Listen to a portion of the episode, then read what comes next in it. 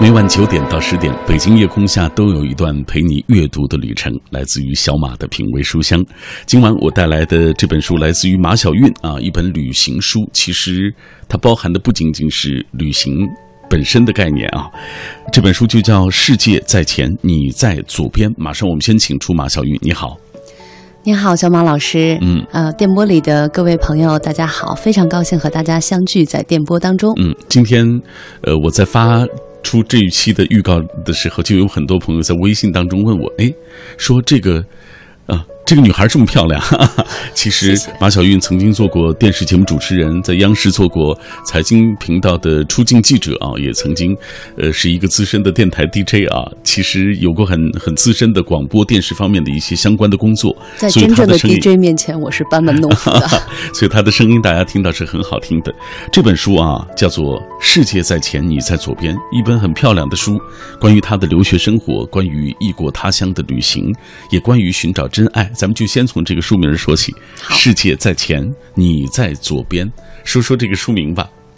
其实说到这个书名的时候，我会想起来前两天我的一个化学博士朋友，嗯，他打电话问我，他说：“你为什么叫世界在前，你在左边，不是前面呀，不是后面呀？”我说：“你想，心脏在哪边呀？”嗯，他说：“哦。”大部分情况下，心脏是在左边，但是在什么情况和什么情况下，心脏可能在右边？嗯，你看，我本来想跟他文艺一把，但是在理工科面前，我就原形毕露了。呃，其实这个名字呢，是源自于我在土耳其的一次旅行。嗯，呃，那个时候是我和我现在的先生 Steven，我们两个一起在旅行。呃，那个时候呢，我们是在卡帕多奇多西亚。嗯，呃，卡帕多西亚呢是这种月球地貌，非常的漂亮。嗯啊，它这个星球大战。的取景地就是在这个地方。那天晚上，我们两个在卡帕多西亚的一个小村庄里面去拍星空，因为为了拍夜空呢，是需要找这个山坡比较高，然后周围的光线比较弱的情况下，然后设定的是相机的三十秒慢快门。但是这个时候呢，草丛里面钻出来两只小猫，小猫，因为土耳其的猫它都不怕人，流浪猫都会主动的向你凑上来。但是小猫呢，一去三脚架这个地方，脚架不就抖了吗？嗯，照片不就拍糊了吗？所以呢，我没办法，就把两只小猫抱在怀里面。然后因为那天晚上呢又特别的冷，小猫就缩在我的怀里。那 Steven 呢去按了三脚架以后，就跑过来，在我的左边挡风，风从左边灌过来，它就在我的左边。然后我看着漫天星空下的。点点的人间烟火，就想到了世界在前，你在左边，好浪漫。其实也点出了这本书的所谓一个主旨的内容啊，呃，关于看世界的这个心情，当然也关于爱情，是不是啊？是的。所以我们接下来要打开这本书，为大家来详细的介绍世界在前，你在左边。正式进入这本书之前，我们先来透过一个短片了解它。一个预言展开的跨国旅程。一场宏大的环球纪实录，一本走心的真实故事集，万水千山走遍，只为途中与你相见。网络点击超三百万的旅行文字，成为天涯穷游年度大帖。世界在前，你在左边，是作者三年环游旅程的散文式记录。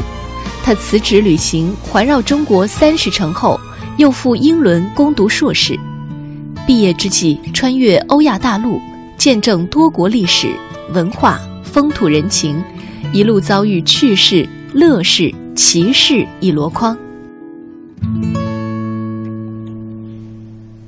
刚刚透过这个短片，很多人听到了一句话，说一个预言啊，在这本书的开篇，其实就写到了马小韵所经历过的一次女巫的算命啊，他对小韵说了一些很神秘的话，给大家讲讲这个过程。其实我本来没打算去找女巫算命，嗯，我只是陪我的同学去那个地方。那曼城呢，就是曼彻斯特有一个女巫，她其实是在留学的华人圈里面是相当的有名，啊，包括在豆瓣上面都有女巫算命帖这样的一种帖子。嗯，那我也是早就知道这个，但是那一天早上呢，因为英国的火车它是按照不同的发车时间去。变不同的票价，如果你越早或者是越晚，不在高峰期时段出行，你的费用会大大的减少。所以那天我为了去曼城，其实是赶的六点钟的火车，整个人是困倦的困倦的状态到达的。但是呢，嗯，当女巫开始在这个她的小房间里面拿出她的塔罗牌去讲起等等等等这些话的时候，我就会开始感觉到汗毛竖起来，后脊梁又开始开始发凉了。嗯嗯，我觉得他可能更多的去说一个人的现状会比较的清晰，嗯但是他对于未来的这些，我是大概走了两三年的人生路之后，才会发现，哇，原来他说的这些真的全部被言中了。嗯，于是我还挺佩服这个女巫的。哎，究竟是什么样的内容被他说中了，被他预言中了啊？我们接下来花时间就会慢慢慢的为大家来介绍这本书。我们先从开篇讲吧。开篇其实你跟大家呃分享了你在英国的留学的经历啊，你是放弃了在央视的稳定工作，告别了在中国的熟悉的环境、熟悉的人，呃，去那样一个完全陌生的国度。一切都得靠自己面对。我在看这段的时候，我真的觉得你就成了女汉子。骨子里是有女汉子的性格。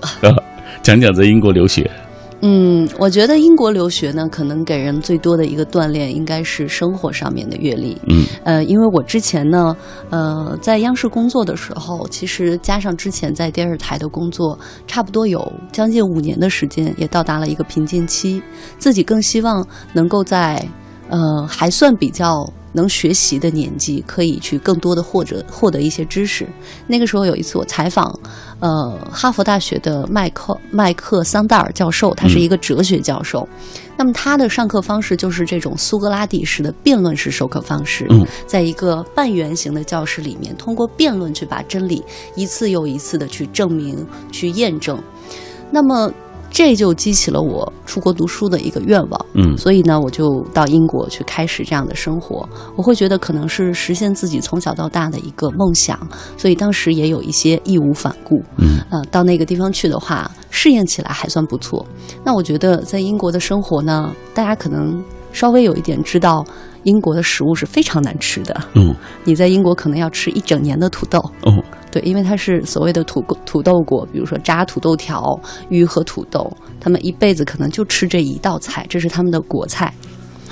所以我是一个太单调了。对对对，我是一个吃货，我在英国就活生生的被逼成了一个厨娘。我之前出国之前一点都不会做饭，到了英国以后，就是刚开始半生不熟的饭，慢慢开始五湖四海的饭也都能做得出来了。嗯，我觉得这可能是。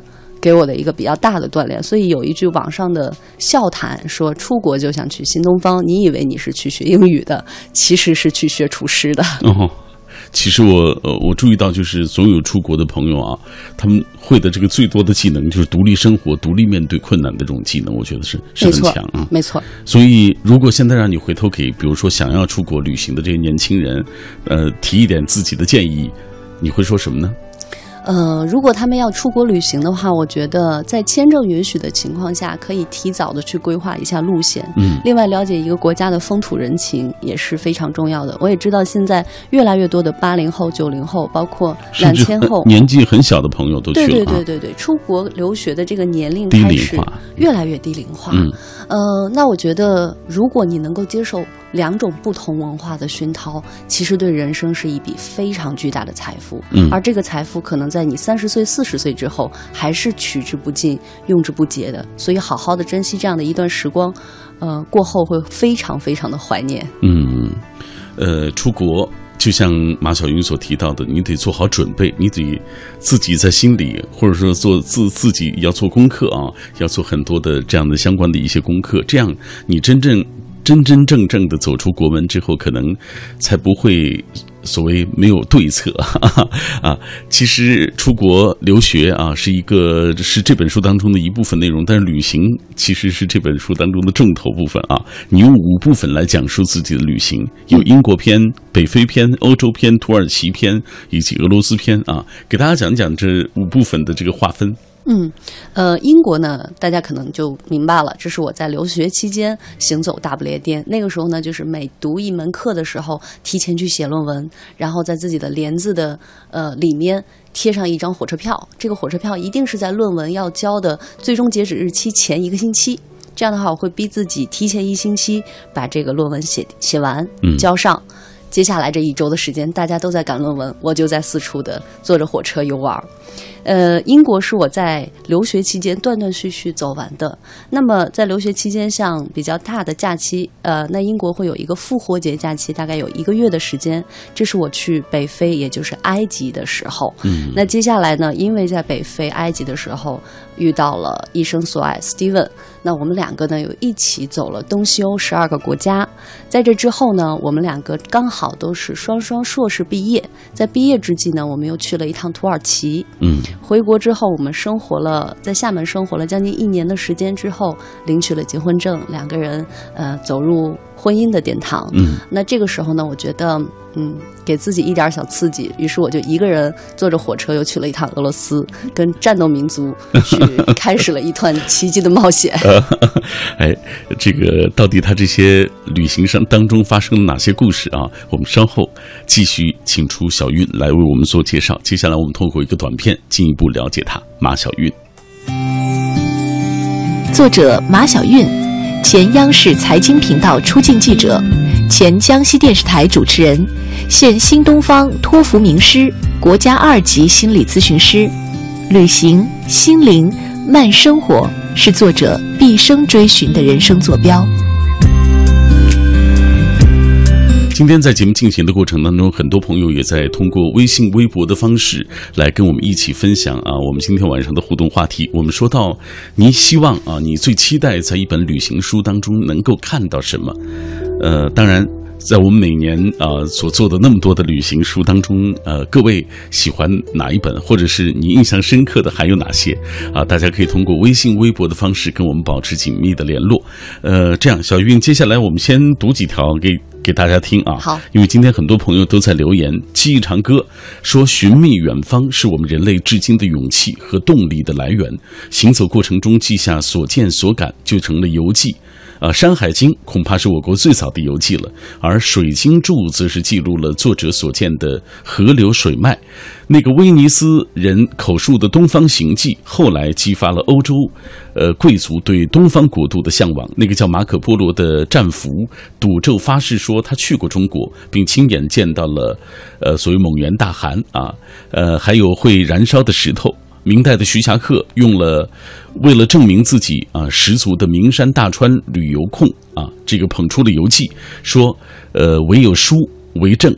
而余秋雨不满足，只记所见，在文中夹带很多所感发的私货，将游记写成了文化大散文，从文化苦旅到行者无疆。呃，他说，虽行文有些矫情卖弄，但却使我啊读之所获甚多，发思古之幽情。去都江堰、兰州，总会想起他的文字，所以他提到的其实是余秋雨的文字啊。嗯，说了那么多，绕了那么一大圈啊，看来他的确是读了很多书。在北京红说，呃，不得不提的游记就是埃德加斯诺的《西行漫记》啊。出于新闻人的职业敏感，对陕北苏区充满了诸多的疑问，也冲破了重重险阻，终于进入红色中国。渐渐，他通过走访。澄清了外界的谣传和谎言，在那些朴质的人们身上读到了信仰、坚定、忠贞的力量。他将所见所闻记录成书，告诉世界自己所见的真相，并且得出结论：红星终将照耀中国。从这本书中，不仅读到当时的历史真实，还跨越时空游历了陕北大地的人情景物，受益良多。啊，一位说到。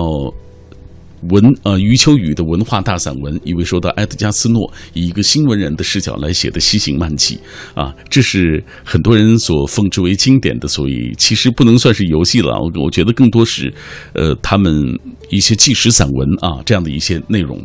那各位还可以通过微信、微博继续跟我们来分享啊。我们今天晚上的互动话题说到你期望在一本旅行书当中所见到的内容，这样我们接下来继续请出小韵。刚刚咱们提到了。呃，这个这本书分成了五个部分，咱们就先来说一说在英国的旅行。啊，我觉得你这个在英国的旅行更像是受到所谓英国文学和音乐的这种熏陶和影响。比如说，你写到简奥斯汀的小说对你的影响，啊，说到 Beatles 的音乐等等啊，啊，这这部分给大家讲一下。在英国的我觉得这些小马老师肯定是把这本书很仔细的看了，然后看到了英国这个部分。嗯，呃，其实我确实，简奥斯汀是我最喜欢的女作家之一。嗯，那么她一生只出版过六部小说集。刚好我在英国旅行的时候，巴斯就是简奥斯汀最后生活的一个地方，于是我就去巴斯她的故居去探访。嗯也算是探访自己很多年前去阅读的一些文字，包括披头士、列侬的那些话，他和小野洋子的这些故事，也是我在很多年前就非常关注的。所以我觉得，用一句话来概括的话，就是先阅读的人，旅行就像是相聚。嗯，很多年前你读到的章节或者是呃文章，你可能在很多年之后，突然之间走入这段风景当中，那种感感动和感受是非常深刻和震撼生命的。嗯，有一种比喻，就像是这个书里所写的东西，就像是一个老人，他就在那个地方，但是有一天你真正的走到这个风景当中，你发现你从一个孩童走到了少年，走到了年轻人。然后老人还是那个老人，风景还是那段风景，但是你自己却走了那么几十年的人生，嗯这种感慨在那一刻真的会流泪。嗯，我们给大家读一读小韵的文字吧，她的文字非常美啊。呃，说到简·奥斯汀，他是这么写的：他说，对于简的喜爱，源自他字里行间对细腻情感、内心变化的精妙描述。这样于细微之处见分晓的手法是女性作家的专长，而与她的六组六部作品相辉映的是大段大段十八世纪中期英格兰无尽的自然风光。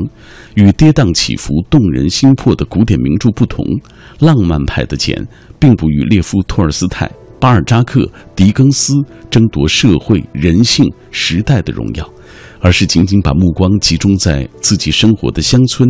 田园，还有巴斯，你去到他那个生活过的那个城市啊，巴斯啊，呃，这本书当中，我在读最大的一个感触就是小韵的文字，我觉得你的文字真的是就是有女性的这种，就像你的长相一样很甜美，谢谢。就你的文字写的非常美，嗯，这个文字的这这种美啊，其实这本书严格意义上，我觉得像是散文，嗯，可能我在写的时候也更像是旅行的一个随笔，嗯。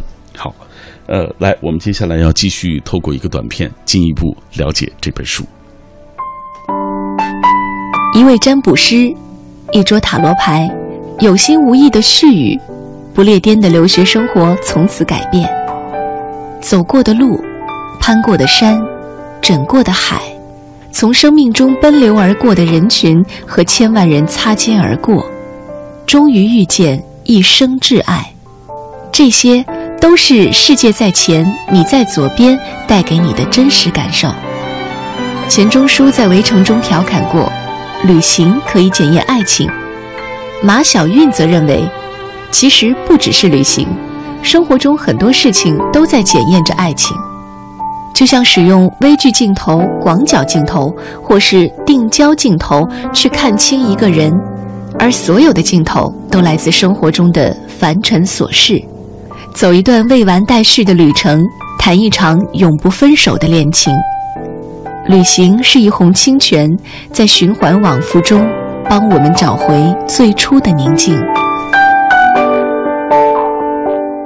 我们都曾渴望命运的这种波澜，到最后发现，人生最曼妙的风景，竟然是内心的淡定和从容。我们也曾经期盼外界的认可，到最后才知道，世界是自己的，其实和他人毫无关系。我们也曾计较付出的回报，慢慢懂得一切得到终将失去，只能空留一抹浮名。所以，走好选择的路，别选择好走的那条路，你才能够拥有真正的自己。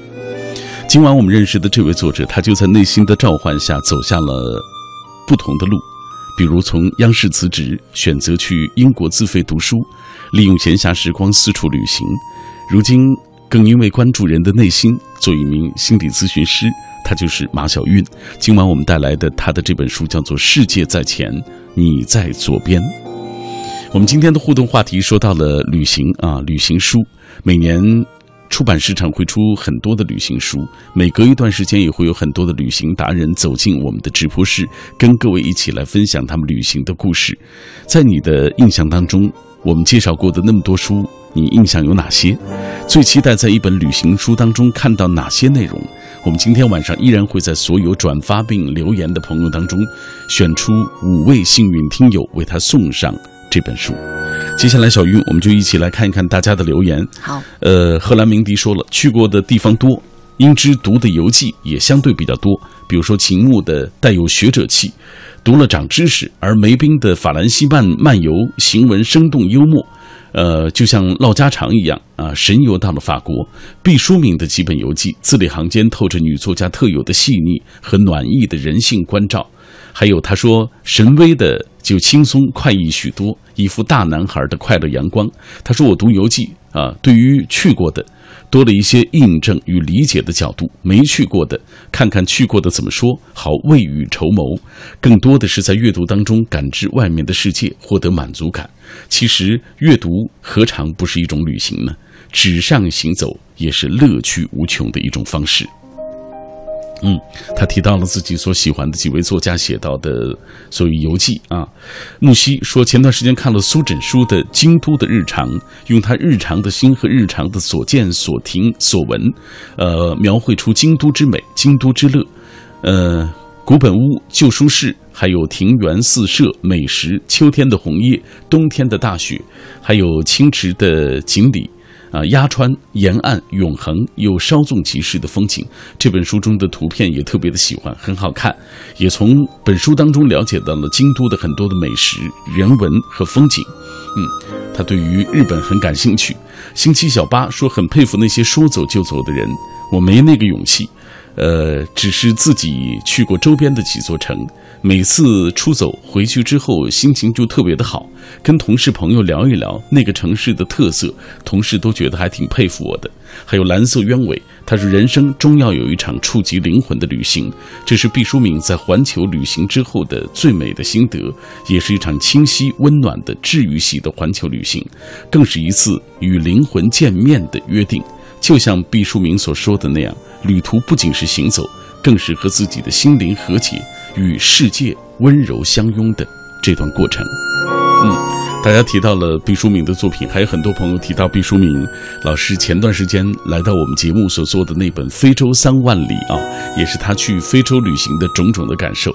今天我们带来的这本书是马小韵啊，他走欧洲去北非啊。然后游历了很多的国家啊，完成了这样一本书。我们今天就继续请出小韵啊，我们接下来要听一听他跟我们分享旅途当中的这些故事。上半时段咱们提到了在英国啊，接下来咱们就说一说你在北非的奇遇吧，就来说一说 Steven 好不好？嗯嗯，怎么遇到他？其实如果说。这个 Steven 的话还真的是有点印证女巫的意愿，因为女巫最开始的时候说你们擦肩而过很多次，但是会再次相遇。嗯，这个我就觉得像一个谜语一样。为什么说擦肩而过很多次？我仔细去搜罗自己印象当中的人，发现没有哪个人觉得是可能会成为嗯那一个的。嗯，我和 Steven 其实是在英国的同学。哦。而且我们其实是属于一个大专业的同学，但是我们在英国生活的大半年的时间里面，我对他丝毫没有任何的印象。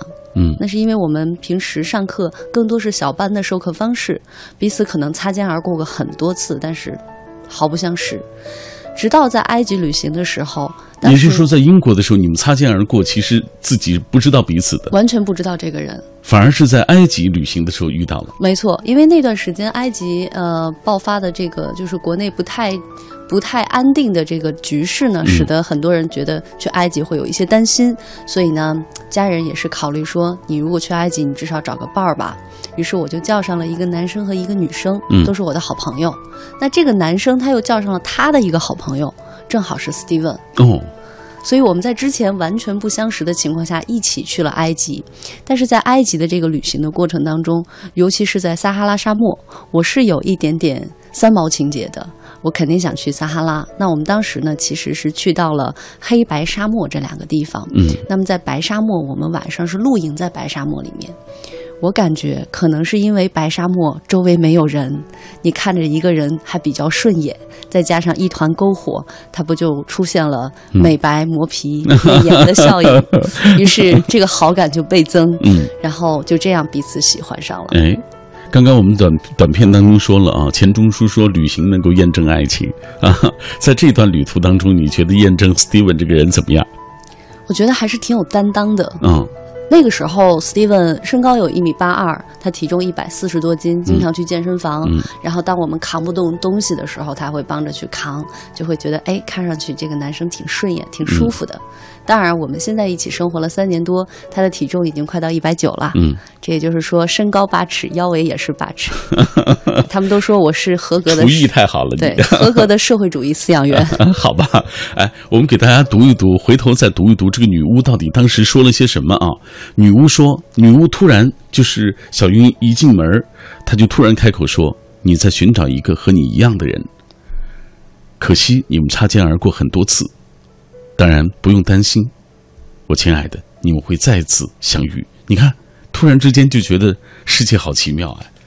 真正的在一起以后，我们去谈起彼此以前没有相识的那半年的经历的时候，会发现很多时候我们几乎是在同一时间出现在同一地点，所以我们两个其实都被震惊到了。嗯也许女巫的这句话是歪打正着，也或许是有一些什么东西是冥冥之中注定的。嗯，好，我们接下来继续呃为大家梳理这个梳理的故事啊。呃，我觉得你旅行去到的这些地方，好像都不是传统意义上那些大景点或者热门景点，不是中国人特别常去的一些地方。而且你特别注意观察的是旅途当中你遇到的人啊，发生的事。看到的那些事情，我觉得这些东西反而成了你笔下比较重要的内容，也让我们觉得，尤其是我自己啊，说实话，我就完全不喜欢看所谓美食和旅行攻略堆砌的这样的旅行书，我觉得这个没意思啊。但是看你这本书，我觉得很有意思，就是我看到很多形形色色的遇到的人，比如说这一段，我给大家读一读。大家就知道这个小韵有多有意思了啊！他会观察什么样的人呢？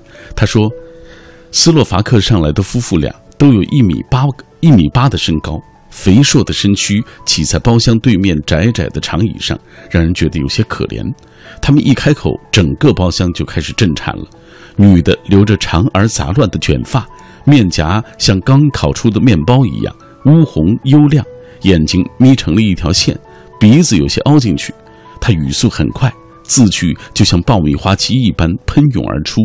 那男人穿着旧的皮夹克，也留长发，但是梳得一丝不苟，在身后扎了一个马尾，也有两百斤那么胖。女人话多，男人话少，只有一句话的结尾做出应和，但他们的聊天从上火车就没有停止过。我听不懂他们的语言，却觉得这谈话颇有意思。他们讲得如此投入，情绪时而慷慨激昂，时而又低沉落寞，但除了换气，一刻都没有停歇过。如果放在中国相声来讲，男的捧哏儿，女的逗哏儿，两人是一唱一和，相得益彰。他们说话时能急红了脸，却过一会儿又双双大笑，多好看的一出舞台剧啊！真是精彩纷呈。你看，你不好好旅行，你观察人家夫妻俩吵架，你，哎，类似这样的东西还有很多啊。就是你，你你会观察这样的东西，特别细节的东西。我是对人很感兴趣。嗯你看我之前做的工作和我现在做心理咨询，其实都是是对对人呃人感兴趣。呃，对，再讲几个你在旅途当中这个印象深刻的故事。嗯，还讲一段火车上的吧。嗯，因为我曾经坐着火车从北京到俄罗斯这条线坐了这个国际列车。那因为这条旅途呢非常的漫长，可能你要在火车上待四到五天的时间。嗯，那在这个火车上面呢，很容易就和车厢里的这些陌生人去聊起天儿来。刚开始的时候上来一个俄罗斯老奶奶，嗯，呃，她因为我们两个语言不通，所以第一天的时候，她基本上是连比划带猜的我们在交流。那么接下来的时候呢，呃，第二天上来了一个中国小哥，他会说一点点俄语，所以他就充当起了翻译。嗯他就讲起了这个老奶奶的一些故事。那老奶奶就说，她的名字叫做达玛拉，嗯是一个比较常见的俄罗斯的女性名字。那么达拉达玛拉呢，她出生之前，也就是她母亲怀孕的时候啊，是第二次世界大战爆发前的一年。那个时候，她的父亲要赴前线去作战。嗯那个时候，他父亲就说：“战争要来了，你们母女要躲到乡村更安静的地方。那战争之后，如果我还能活着，我一定会去找到你们母女，不管用十年、二十年、三十年，我一定兑现这个承诺。但是很遗憾的就是，他的父亲没有回来。嗯，他再也没有见过。他再也没有见过。他出生以后呢，父亲其实在离开之前就已经起好了。如果是个男孩的名字叫瓦洛贾，如果是女孩的名字就叫达玛拉。嗯，但是达玛拉从出生的时候他就没有见过自己的父亲，只是听到这么一段故事。后来呢，母亲又组建了家庭，有了三四个孩子，但是他一直想要知道自己生父的一些故事。呃，在他断断续续的这个了解过程当中，他知道父亲之前啊有过一段婚姻，嗯也有一个女儿，正是他的姐姐。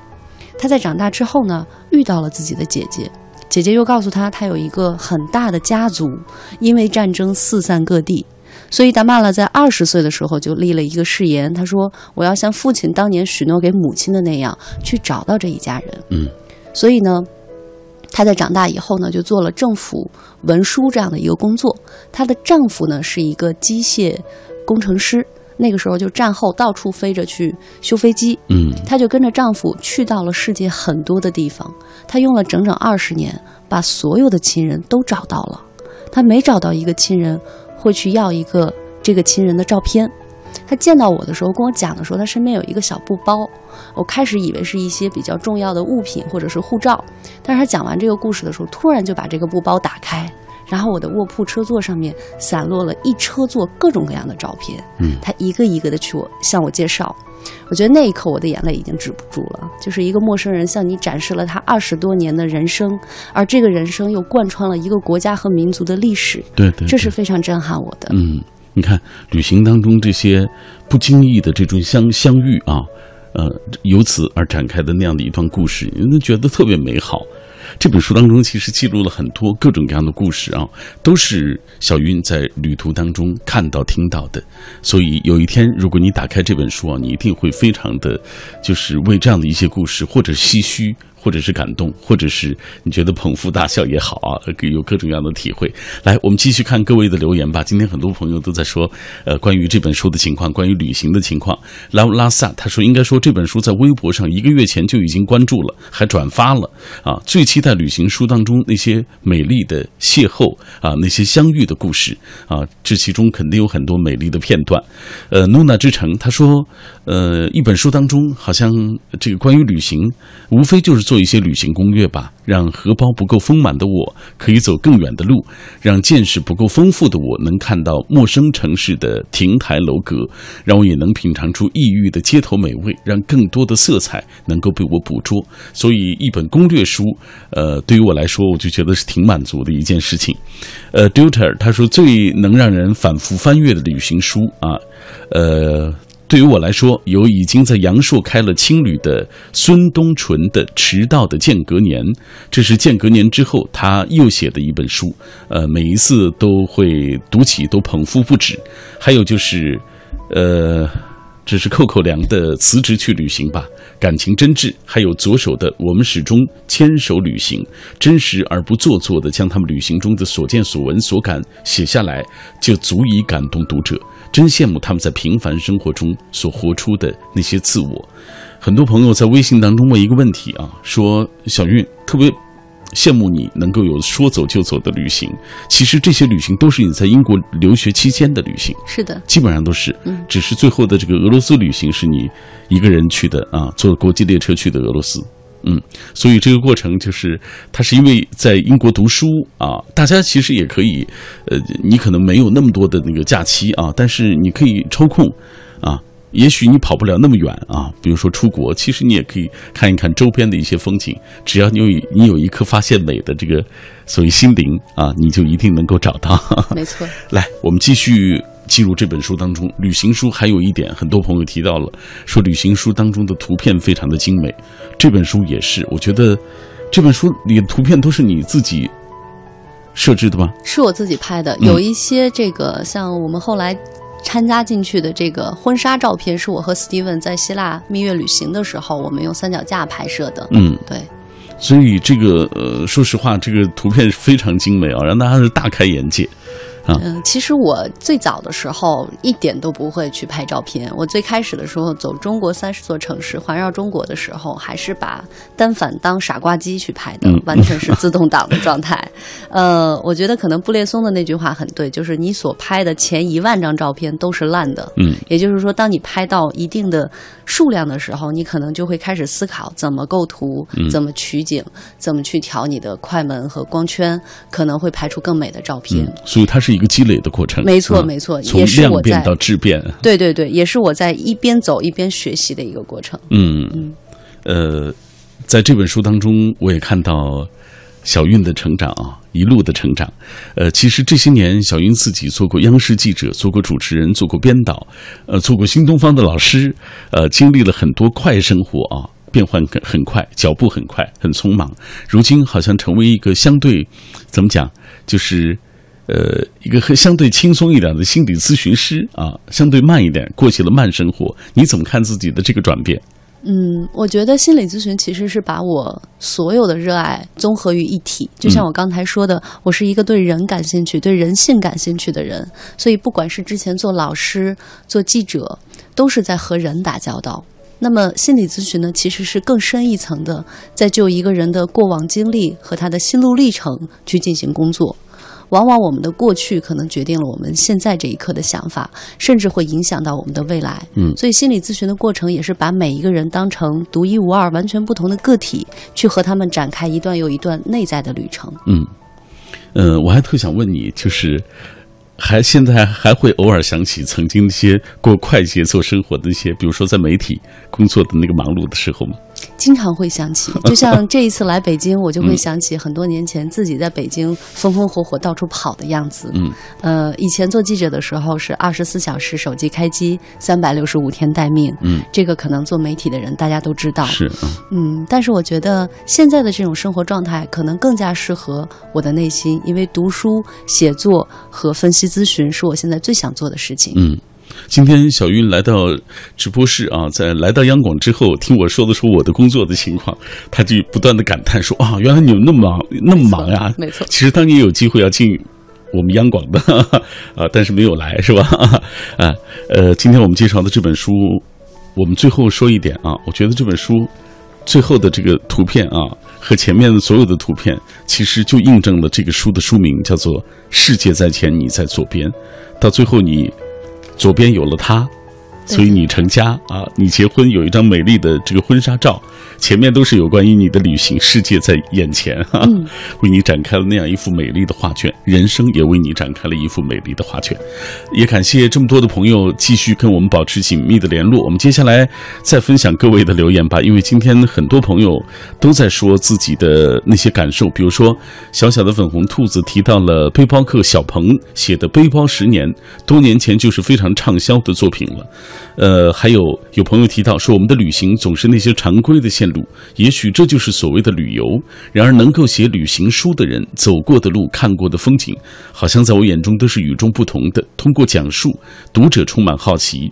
我越来越不喜欢走马观花了，喜欢漫步在一座城市，从它的历史文化开始，再关注几位普通人的日常生活，真正的融入进去，从而更好的了解那座城市。这也是我对于这样的作品感兴趣的一个重要的原因，因为能够看到我所不曾经历的那种生活，还有。不图岁月，他说我没看过多少旅行书，大概看过的关于的书，呃，关于这一类的书都是图片加风景，嗯，加美食。希望看到旅行书的作者会联系当地的历史、人文的故事、生活的感悟，呃。的这个啊，这样的一些作品，他说白落梅的几篇写乌镇的就写得很好，有一段优雅的文字描写风景，剩下的全是抒情和人物。但这样读者并没有对乌镇啊只有几句的印象，反而好似梦到了那个地方一般，就觉得很熟悉。呃，当然，更多的朋友也提到了，呃，所以比较喜欢旅行中发生的故事，喜欢看一些当地的风土人情。他说最近在看毕淑敏的《非洲三万里》，也是因为通过我们的节目的推荐啊，自己去买到了这本书。呃，所以其实你看，大家通过我们的书，通过我们的节目，也了解到了好多。呃，这个旅行达人了解他们的作品。今天我们推荐的就是马晓韵的《世界在前，你在左边》啊。我相信你读完之后，也对会对这些国家啊这些不同的国度和他们的所谓历史和风土人情有更多的了解，也为你做一次旅行啊，其实提前做了一些储备。哈哈，来，今天非常感谢小云做客我的节目。非常感谢大家，也谢谢小马老师，嗯祝大家七夕节快乐。哎，七夕节快乐啊！祝福各位，明晚我们再会。